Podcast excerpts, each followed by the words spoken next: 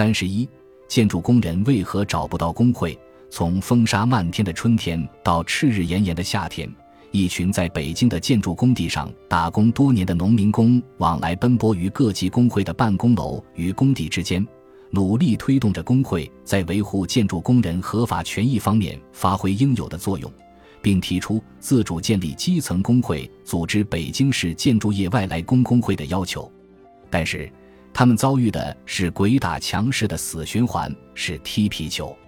二零零三年九月，中国工会第十四次全国代表大会开幕式报告说，一大批进城务工人员成为工人阶层的新成员。二零零四年，中央一号文件提出，进城就业的农村劳动力已经成为产业工人的重要组成部分。近十年过去了，作为产业工人队伍重要组成部分的建筑工人，在现实中连工人的身份都还无法得到确认。而且是得不到工人阶级的群众组织注《中华人民共和国工会法》对工会的定位的确认。进城务工人员、农民工一般被当作一个同质化的群体来讨论，他们的确具备一定的共性，但由于各自所处行业的特点，他们被切分为多个差异性巨大的子群体。一个来自农村的劳动者是到富士康那样的现代化生产线上工作。还是到建筑工地上工作，面临的境遇是非常不同的。工作内容当然迥异，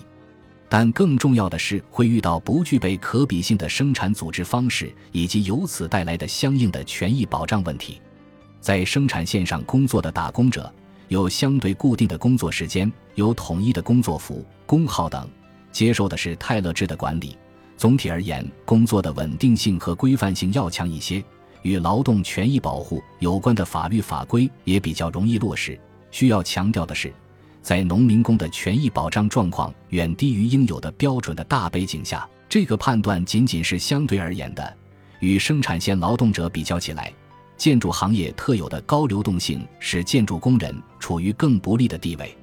建筑工人比其他行业的农民工更多的面临欠薪、工伤得不到合理赔偿等问题。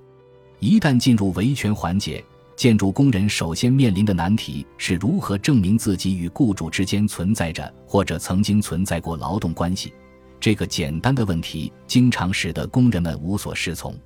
劳动合同法虽然从2008年便已实施，但建筑工人与雇主签订劳动合同的情况还是罕见的，比例远低于其他行业。北京大学中国社会工作研究中心与公益机构北京行在人间文化发展中心联合进行的一项调查显示，二零一二年底仍有高达八九一百分号的建筑工人没有规范的劳动合同。现实所迫，建筑工人维权遭遇困难的时候，往往只能使用非正规的方式，比如堵路、爬塔吊等，以期引起足够的关注。有些建筑工人自嘲道。现实活生生的把他们逼成了行为艺术家，但搞这种行为艺术是有风险的，很可能因为影响公共秩序而受到处罚，轻则拘留，重则获刑。工人们在寻找合法且有效的途径，如果能有一份劳动合同，把工资、福利、休息日、安全保护等问题都写得清清楚楚，那么维权不就有了依据了吗？在北京打工十多年的建筑工人黄文宝提出了这样的想法，这固然是不错的点子，但是实现起来却有困难。建筑公司及承揽工程的那些劳务公司，绝大多数是空壳公司，已经习惯了非正规的用工方式，拒绝跟工人签劳动合同，即便签了，也只签霸王合同，只有一份，工人不能保留，留有大量空白，一旦有纠纷出现。公司就在空白处填上有利于自己的内容。来自四川，在北京建筑工地上打工多年的何正文，今年通过行政仲裁的手段争取到与雇主补签了劳动合同，但等待他的结果是被工地扫地出门，只能去另找一个工地打工。在新的工地上，他仍然没有劳动合同。工人想到了工会，这是工人们经过排除法筛选挑出来的最后一个可能的维权方式。他们的如意算盘是这样的：加入了工会，就可以请工会出面与用工的劳务公司进行集体谈判，按法律规定签订保障工人权益的劳动合同。但是，一旦进入操作层面，工人们就发现，加入工会这个看似简单的想法，却成了不可能完成的任务。法律与政策方面的好的，甚至是超前的理念和规定，与现实执行中的混乱，甚至是赤裸裸的违法情况并存，是当前的中国社会中常见的现象。前文提到的劳动合同法执行情况就是一例。在工会系统工作的开展和落实方面，情况同样如此。全国总工会于二零零三年发布的《关于切实做好维护进城务工人员合法权益工作的通知》（以下简称“通知”）宣称，进城务工人员是新兴的以工资收入为主要生活来源的劳动者，已经和正在成为我国职工队伍中心的成员和重要组成部分。通知明确要求。要依法维护进城务工人员参加和组织工会的权利。凡与用人单位建立劳动关系（含事实劳动关系）的职工，不论其户籍是否在本地区或工作时间长短，都有依法组织和参加工会的权利。任何组织和个人不得阻挠和限制，并要求各级工会要依照《工会法》《劳动法》和《中国工会章程》的规定，组织进城务工人员加入工会。当时虽然还没有出台劳动合同法，但通知已经提出，各级工会要主动指导和帮助进城务工人员与用人单位依法签订劳动合同，监督企业严格执行并落实劳动法赋予劳动者的各项权利，不得在劳动合同期限内随意解除进城务工人员的劳动关系。十年过去了，现实如何呢？以黄文宝的经历为例。当他产生了加入工会的想法后，便向北京市的各级工会咨询如何才能入会。得到的答复是：可以加入企业工会或依托企业组建工会，也可以与所在街道或社区工会服务站联系。他找到了当时所在工地的总承包商北京城建集团，对方让他去找分包的劳务公司，但这家劳务公司只是个为包工队提供挂靠身份的空壳公司。注册地也不在北京，通过他加入工会是根本不可能的。而去找街道工会，得到的答复则是：先要加入企业工会，才能加入区域的联合会。黄文宝的困境是建筑工人面临的普遍问题。根据工会法和中国工会章程的规定，基层工会是需要依托企业、事业单位、机关成立的。这也就意味着，普通工人要加入工会。只能加入所在企业的工会，这对生产线工人来说并不是多大的问题，但是对建筑工人来讲却几乎是不可能的。建筑业工程按政策规定只能分包两次，即由房地产开发商将工程包给一家总承包商，再由总承包商将工程分包一次。现实中，这个规定形同虚设，工程分解转包至十次的情况并不少见。由于包工队没有施工资质，就给一些空壳的劳务公司提供了挂靠牟利的机会。理论上，建筑工人的雇主是劳务公司，事实上却与劳务公司不发生关系。同时，建筑行业流动性过大，工人过一段时间就换一个工地，也就意味着换一家挂靠的劳务公司。在这种条件下，加入企业工会的路是堵死的。鉴于这样的现状。这些对工会抱有期待的建筑工人提出了自主组织成立一个建筑业农民工工会的设想，即拥有属于自己的工地工会。他们联系北京市建筑业工会，期待能得到指导。经过多次联系，何正文等人终于见到了工会的负责人，但在交流中，双方就《中国工会章程》中关于入会资格的规定发生分歧。章程规定。凡在中国境内的企业、事业单位、机关和其他社会组织中，以工资收入为主要生活来源，或者与用人单位建立劳动关系的体力劳动者和脑力劳动者，都可以加入工会为会员。工会方面认为，加入工会需要同时满足以工资收入为主要生活来源和与用人单位建立劳动关系的条件，后者则被等同于已经签订劳动合同。于是，工人们称为“鬼打墙”的僵局出现了。求助于工会的目的就是希望工会介入，帮助工人与用工单位签订劳动合同以维护权益，但工会却把已经签订劳动合同作为入会的前提。而在与北京市总工会联系的过程中，一位女士竟然说：“建筑业农民工从工地上拿的是劳务费，不是工资，所以建筑业农民工没资格加入工会。”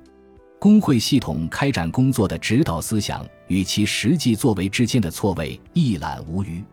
问题显然不能归结为工作人员素质低、理解政策不到位。这种名与实的不符充斥社会的每个角落。不独工会如此，何正文等人与工会方面的交流也并非完全都是扯皮。北京市建筑业工会的一位副主席在认可工人们加入企业工会是不可能的前提下，提出了三种可能的设想：一是在工地施工现场成立工会；二是工人们自己成立一家建筑劳务公司，成立公司工会；三是单独成立工会，动员其他建筑工人参与。这位副主席也承认。这些只是设想，具体怎么做需要摸索，需要开会研究上报，请上级工会组织批准。工会面对工人维权问题时的无力和推诿，原因可以从两个方面来看。首先，工会体制滞后于社会经济发展变化，无力应对新的形势变化，尤其是难以应付高度流动性的劳动力市场。既有的工会体制是依照社会主义时期高度稳定性的工业生产体系为背景建立的，故而法律规定基层工会必须依托企业、事业单位、机关成立，因为并不存在其他重要的组织形式。在那个时期，工人在企业的工作是长期的，如因工作需要而调动，工会会籍的转移被作为调动的一部分处理。当市场经济出现之后。这套体制就滞后了，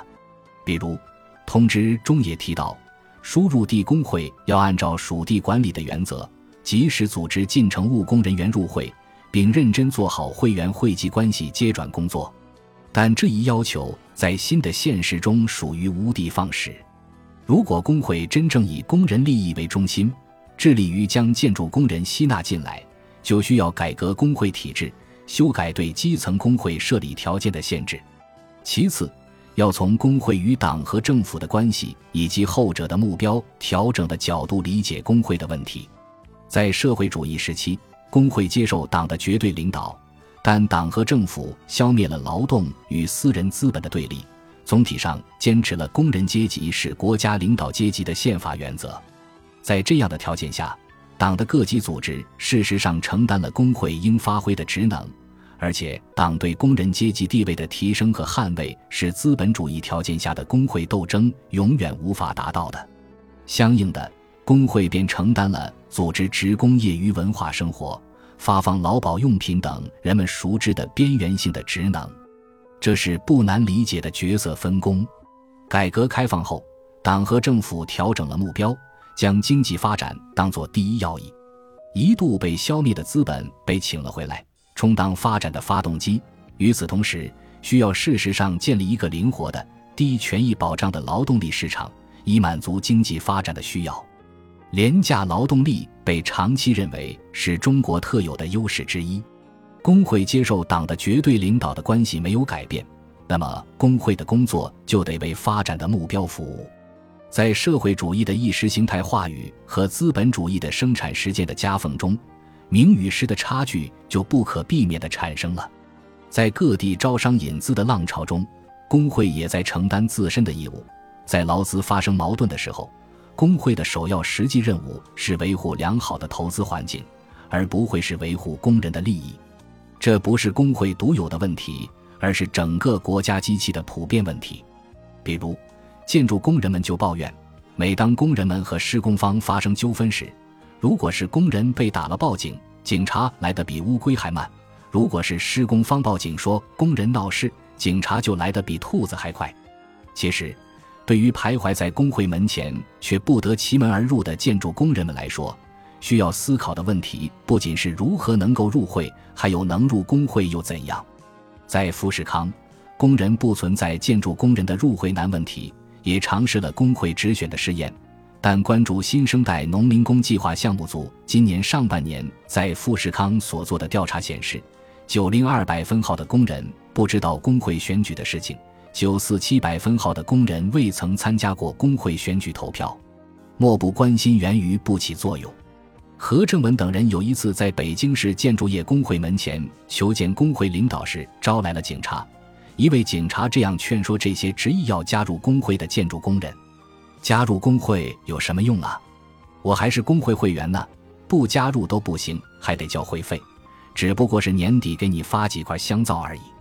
你们就这样耗下去，还不如多朝老板要些钱呢。二零一三年，